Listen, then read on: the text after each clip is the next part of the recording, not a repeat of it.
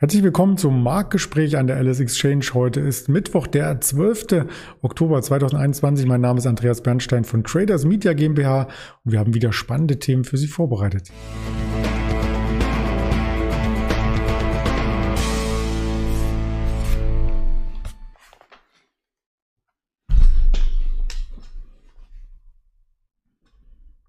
Wir möchten natürlich über den DAX sprechen, der heute sehr stark daherkommt. In den letzten zwei Tagen war das ja nicht der Fall und wir haben auch Einzelaktien, die ich hier ganz kurz als Folie vorstelle.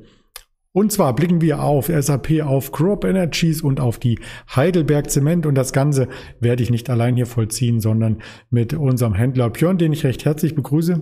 Hallo Björn. Hallo Andreas. Ja, heute zeigt der DAX ja, ähm, was in ihm steckt. Nachdem wir noch ähm, gestern ganz kurz auf die 15.000 zugelaufen sind, ist heute die andere Richtung angesagt. Und äh, das heißt, dass wir den Herbst vielleicht schon äh, mit den größten Umwettern überstanden haben, oder?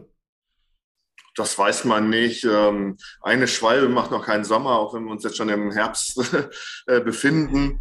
Ähm, aber du hast ähm, recht, das ist ein gutes Zeichen, dass wir uns wieder ein bisschen von der 15.000er Marke nach oben hocharbeiten können.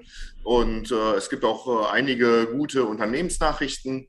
Ähm, zum anderen auch ein paar äh, konjunkturelle Nachrichten, zum Beispiel aus China. Da waren die Märkte heute auch etwas freundlicher, weil die Exporte wieder etwas gestiegen waren. Und äh, äh, das sind eigentlich freundliche Indikatoren, weil man dann davon ausgehen kann, dass falls eine wirtschaftliche Abkühlung in den nächsten Monaten eintreten sollte, ähm, dann würde die wahrscheinlich nicht ganz so stark ausfallen. Ne? Also wenn die Chinesen ordentlich exportieren, ähm, dann ist das eigentlich schon mal ein guter Puffer als Anzeichen Anzeichen für die äh, wirtschaftliche Entwicklung.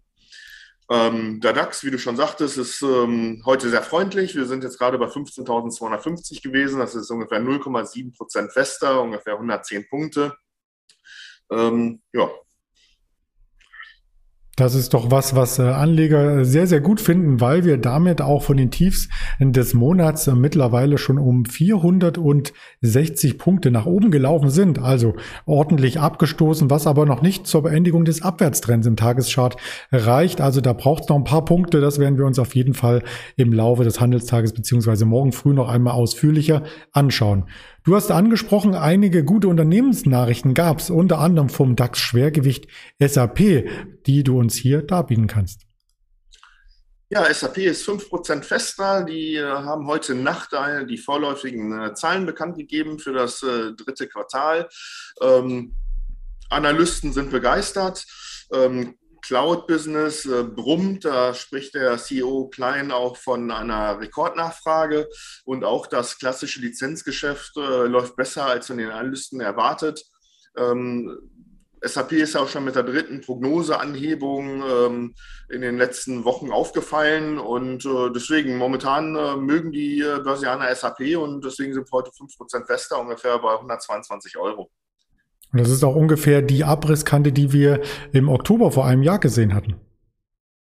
Genau, wir sind damals äh, bis auf 90 Euro äh, runtergekommen, als damals äh, äh so eine Art Gewinnwarnung von SAP ausgesprochen wurde, weil man die langfristigen äh, Ziele kassiert hatte. Jetzt mittlerweile, wenn man in die äh, Analystenkommentare reinschaut, heißt es, dass die ähm, Langfristziele wahrscheinlich schon sehr konservativ sind und ähm, so wie das Geschäft momentan läuft, sollten diese Ziele per Stand jetzt eigentlich gut erreichbar sein. Das klingt gut und äh, das hilft natürlich dem Gesamtmarkt so als Schwergewicht. Da ist man für einige Punkte verantwortlich im DAX. Aber wir haben noch weitere Themen vorbereitet und da geht's als nächstes um äh, Crop Energies. Die sind nämlich unter Druck und ähm, das ist ein Thema Biosprit, wo ich auch noch ein bisschen um äh, Tratsch und Klatsch, wie du es im Vorgespräch nanntest, ähm, nicht verweigern möchte. Und zwar gab es im Spiegel im Bereich Mobilität einen Artikel über Prinz Charles. Der hat nämlich einen Aston Martin und der Aston Martin, der fährt zu 85 Prozent aus Bioethanol und 15 Prozent Mischung aus bleifreien Benzin. Und der Royal sagte, ähm, dass er ansonsten mit überschüssigen englischen Weißwein und Molke aus der Käseproduktion das Auto äh, betanken würde. Das war damals bei William und Kate 2011 zum Beispiel zur Trauung verwendet worden, das Auto. Aber genug Klatsch und Tratsch, es geht ja um das Unternehmen und auch da gibt's Preissteigerungen. Ja, wie äh, viele Unternehmen im produzierenden Gewerbe leitet auch äh, Crop Energies unter den äh, gestiegenen Rohstoffpreisen und Energiepreisen. Und das hat jetzt dazu geführt, ähm, dass die Zahlen jetzt ähm, in den, das, es wurden ja die Quartalzahlen bekannt gegeben für das Quartal von Juni bis August. Die haben ein ungewöhnliches Geschäftsjahr. Und da haben sich, hat sich der Gewinn halbiert von etwas über 30 Millionen jetzt auf 14 Millionen. Und ähm, jetzt genau das Haar in der Suppe ist, kann ich jetzt nicht sagen, ob das äh, einfach nur eine Rota Branchenrotation ist, ähm, weil ähm, Crop Energies in den letzten Wochen sehr gut gelaufen ist. Und wir hatten jetzt im September auch nochmal eine Prognoseanhebung äh, gesehen die wahrscheinlich auch für den äh, bisherigen Kursanstieg äh, verantwortlich war. Und diese ähm, erhöhte Prognose, die wird aber aufrechterhalten, auch wenn das äh, Quartal jetzt nicht so gut gelaufen ist. Und deswegen, ich weiß jetzt nicht, wo die Analysten das Haar in der Suppe gefunden haben. Vielleicht hat man sich einfach nur abschrecken lassen, Rohstoff, gestiegene Rohstoffpreise, Energiepreise und dann noch, dass das Quartalsergebnis sich halbiert hat. Also ähm, eigentlich, wenn die Prognose aufrechterhalten wird, ist meines Erachtens äh, der ähm, Kurseinbruch ein bisschen überzogen mit über 11 Prozent. Ich glaube, und da muss man den Bumerang wieder nach England werfen, dass das damit zusammenhängt, dass äh, auch langfristige Lieferverträge bestehen und dass, wenn natürlich die Energiepreise äh, steigen, das zulasten der Marge geht. Also der Umsatz, der kann auf Jahressicht dann immer gehalten werden, aber zu welchen Kosten? Und viele Energielieferanten in England, die stehen ja fast schon vor den Konkurs, weil sie eben über die Jahresverträge etwas zugesagt haben, was sie jetzt vom Einkauf her gar nicht mehr gewährleisten können. Da bist du ja bestens informiert, das kann durchaus sein. Das denke ich, dass er so läuft. Und wir bleiben beim Thema Energie im äh, weitesten Sinne und haben auch noch einen dritten Konzern hier mit vorgestellt, die Heidelberg Zement. Die möchte nämlich diese ähm, Preisanstiege weitergeben an die Endkunden Kunden und quasi ihre Preise anheben. Das kommt aber bei den Aktionären am Kapitalmarkt gar nicht gut an. Gestern Nachmittag ähm, wurden äh, diese Nachrichten veröffentlicht. Ähm, dass man die Preise auch deutlich anheben muss. Äh, auch selber Grund ähm, gestiegene Rohstoffpreise und Energiekosten. Und ähm, in der Zementbranche sieht es auch so aus, dass es auch eine Branche ist, die besonders energiestark äh, ist. Also sie verbrauchen äh, richtig viel Energie. Und äh, das ist ja auch einer der größten Branchen, die CO2 verursacht. Ne? Das sind ja auch wieder Themen, die auch noch ähm, Zertifikathandel von CO2, das wird ja dann auch alles eingepreist. Das, das verringert ja den, auch den äh, Gewinn des Unternehmens. Und ähm, Heidelberg äh, Zement hat sich jetzt äh, gezwungen gesehen, halt die Preise jetzt außerturnusmäßig ähm, stark anzuheben. Und wir sehen auch, wenn wir uns einen Blick auf den Chart anschauen, wir laufen jetzt Richtung ähm, äh, Jahrestief. Jahrestief war knapp unter 60 Euro. Vorhin, als ich mal schaute, waren wir um die 62 Euro. Also es ist eigentlich ein schlechter Performer in diesem Jahr.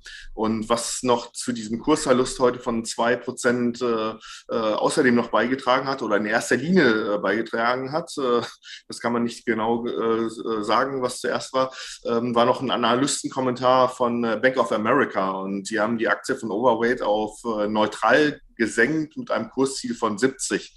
Auch wenn wir dann noch ein paar Prozent äh, Luft haben nach oben, aber die Enttäuschung ist schon da, wenn eine kräftige Runterstufung von Overweight auf neutral dann äh, verzogen wird.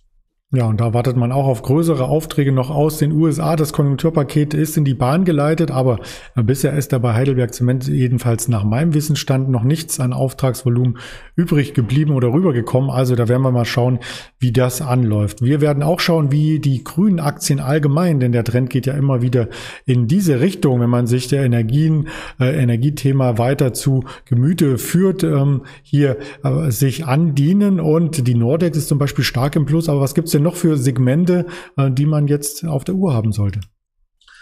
Ja, in den letzten Tagen oder in dieser Woche hat man dann auch einen ordentlichen Rebound bei einigen grünen Aktien gesehen. Das war, wie du schon sagtest, die Nordex, die heute auch äh, fast 5% fester ist. Dazu gehört auch eine SMA Solar die eigentlich auch äh, sehr positiv für äh, Geschäft gestimmt äh, sind, aber vor kurzem halt auch nochmal warnen mussten wegen äh, der Lieferkettenproblematik. Auch diese Aktie ist vorhin bei äh, 4% fester gewesen, bei ungefähr 39 Euro.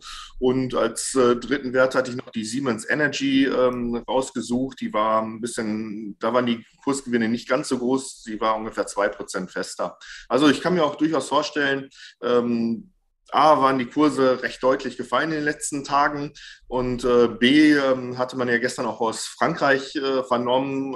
Äh, Stichwort ist halt Dekarbonisierung.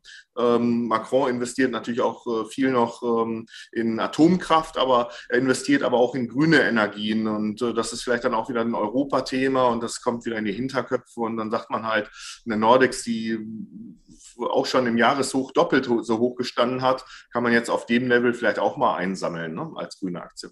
Ja, vor allem, wenn du Nordex ansprichst, ähm, da gab es ja gerade in den letzten Wochen immer mal wieder neue Aufträge zu vermelden. Also die Auftragsbücher sind voll, auch lang laufende Aufträge, weil ja die Wartung hier auch mit einhergeht über mehrere Jahre. Ähm, trotzdem, die Aktie kam nicht so richtig vom Fleck. Vielleicht dann mit einer neuen Regierungsbildung in Deutschland. Ja, aber die Grünen sind ja so oder so äh, mit hoher Wahrscheinlichkeit dabei, ob, jetzt, ob wir jetzt eine Ampel oder Jamaika ja. sehen. Ähm, ich denke mal schon, dass die auch ihre Handschrift äh, äh, zeigen lassen werden und äh, die Grünen sollten davon, die grünen Aktien sollten davon dann auch profitieren. Ja, schauen wir mal. Wir werden es auf alle Fälle weiter beobachten und auch den Handelstag begleiten. Es gab heute schon morgens die Verbraucherpreise aus Deutschland, aus der EU, die Industrieproduktion und 14.30 Uhr, ganz wichtig, dann die Verbraucherpreise aus den USA. 20 Uhr noch einmal das Protokoll der letzten Notenbanksitzung. Da darf man auch zwischen den Zeilen gern lesen, ähm, wie einig oder uneinig man sich war für die weitere, für das weitere Vorgehen der US-Notenbank und das monatliche Budgetstatement steht auch noch 20 Uhr an. Auf folgenden Kanälen berichten wir dann heute und morgen wieder für Sie auf YouTube, Twitter, Instagram, Facebook. Hier sind die Adressen verzeichnet und die Hörvarianten gibt es auf Spotify, Deezer und Apple Podcast. In diesem Sinne wünsche ich dir eine schöne Mittagszeit, einen erfolgreichen Handel und bis bald, Björn. Okay, mach's gut, Andreas. Vielen Dank. Danke. Ciao. Tschüss.